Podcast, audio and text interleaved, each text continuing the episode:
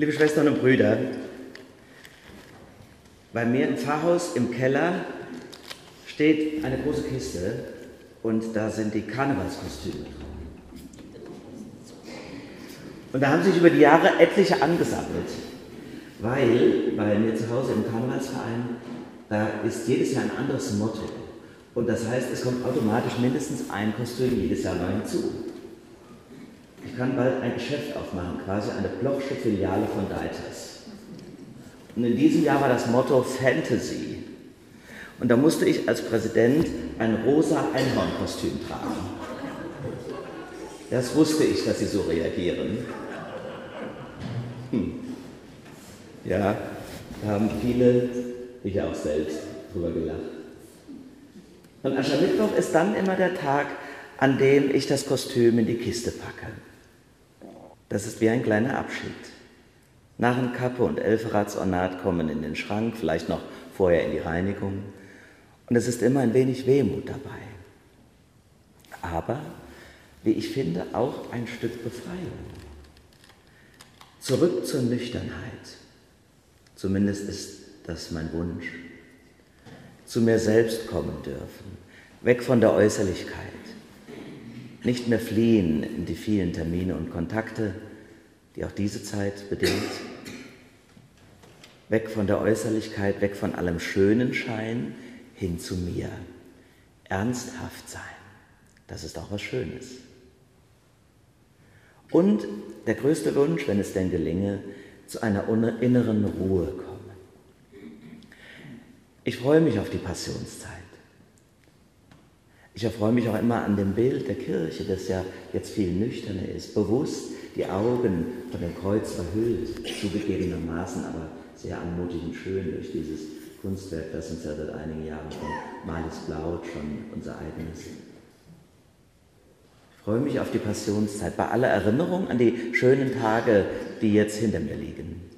Wenn es eine Reinigung gäbe, nicht nur für Hosen und Jacketts, sondern auch für die Seele, dann ist die Passionszeit der Ort dafür. Liebe Freunde, unsere Kleidung könnte ja ein Spiegelbild unserer Seele sein.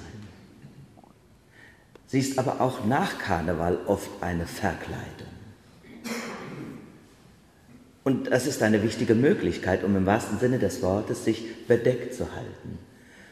Erst einmal ist das überhaupt nichts Schlechtes gibt ja so einen falscher Ruf nach ständiger Authentizität, als wenn man die aushalten könnte bei sich und anderen. Wir müssen immer wieder auch den Schutz haben. Dafür hat schon Gott gesorgt, im Paradies. Das war seine erste Liebestat nach dem Sündenfall, dass Adam und Eva Schürze machte, um sie zu bedecken. Das ist nichts Schlechtes. Das muss so sein, zum Beispiel in unserem Beruf. Da schützt und stärkt uns die Kleidung. Sie definiert ja auch unsere Rolle. Die Uniform des Polizisten, die Robe des Richters, der Talar der Pfarrerin. Das alles sind Kleider, die bewusst verkleiden. Und sie tun das und helfen damit, die Persönlichkeit zurücktreten zu lassen. Das ist nämlich wichtig. Es geht nicht darum, mich bedeutsamer zu machen, sondern das Ego zurückzunehmen. Das Individuum ist nicht entscheidend, sondern das Amt, die Autorität, die damit verbunden ist.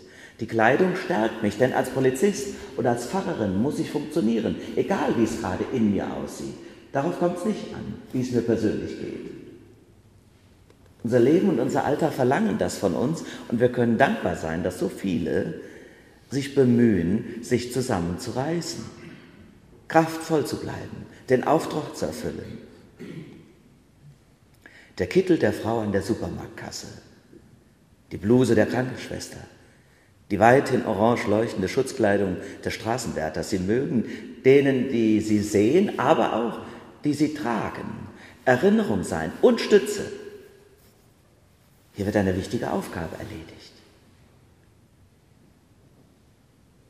Nichtsdestotrotz, jeder und jede von uns kennt dieses tiefe Bedürfnis einmal all diese Schutzhüllen und Rollen ablegen zu dürfen.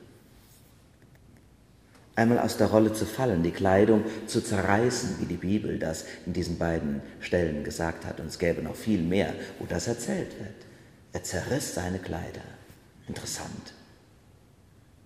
Auch wenn ihr es noch nie erlebt habt, wisst ihr auf Anhieb, was damit gemeint ist.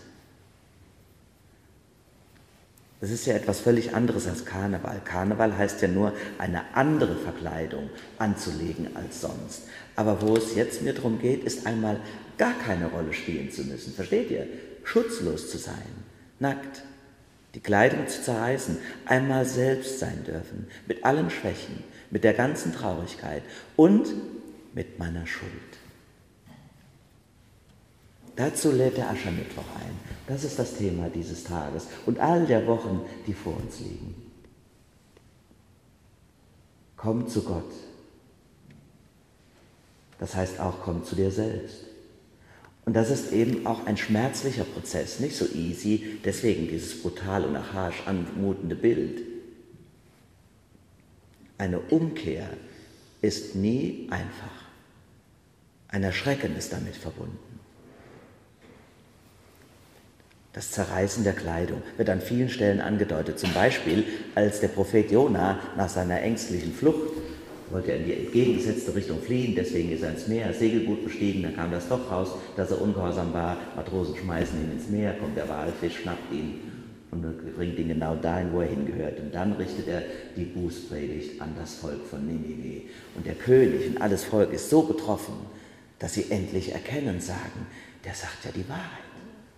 Und er zerreißt seine Kleider, bestreut sein Haupt mit Asche. Ein Zeichen der Erkenntnis, dass ich nämlich nackt bin. Die Schutzhülle aufreißen, sich der Wahrheit aussetzen. Wir waren ja getrennt von Gott und dem Tod verfallen. Das alles steckt dahinter. Die Kleider zerreißen, sich mit Asche bestreuen, ist in der Bibel auch nicht nur ein Zeichen der eigenen Schuld, sondern auch ein Zeichen der Traurigkeit, eine Offenbarung der Verzweiflung, der Hilflosigkeit. Deutlicher wird das zum Beispiel an der Geschichte von Hiob, die ihr alle kennt. Hiob macht das, nachdem er alles verloren hat, seine Frau, seine Kinder, seine Gesundheit, sein Hab, sein Gut.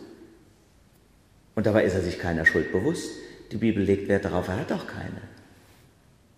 Und doch ist er indem er sich die Kleider vom Leib reißt, genauso vor Gott, wie ein Mensch vor Gott steht, so wie er in die Welt hineinkommt, von ihm gesendet und zu ihm zurückkehrt.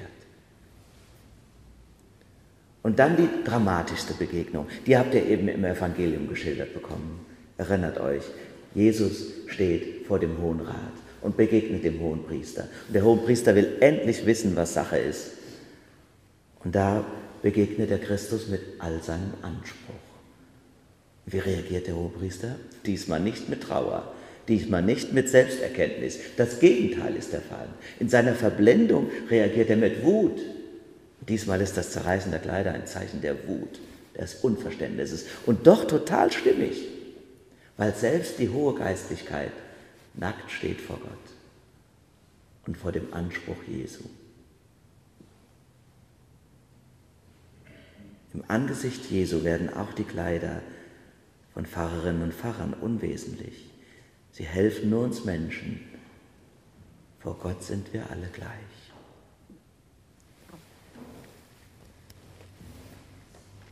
Der Prophet Joel warnte uns in der Lesung, dass es nicht reicht, die Kleider zu zerreißen. Er sagt, zerreißt eure Herzen. Lasst das in euch dringen, was diese Tage und diese Wochen mit uns machen wollen. Im übertragenen Sinne könnten wir sagen, es reicht nicht, nur die Karnevalskostüme in den Keller zu tragen, in die Kiste zu stecken oder in die Reinigung zu bringen. Öffne dich für Gott, reinige die Seele, sieh der Wahrheit ins Auge. Staub bist du und zum Staub kehrst du zurück. Nimm Abstand von deinem Größenwahn und lass dich fallen in die Liebe, die größer ist als du. Amen. Der Friede Gottes, der höher ist als unsere Vernunft, bewahre unsere Herzen und Sinne in Christus Jesus.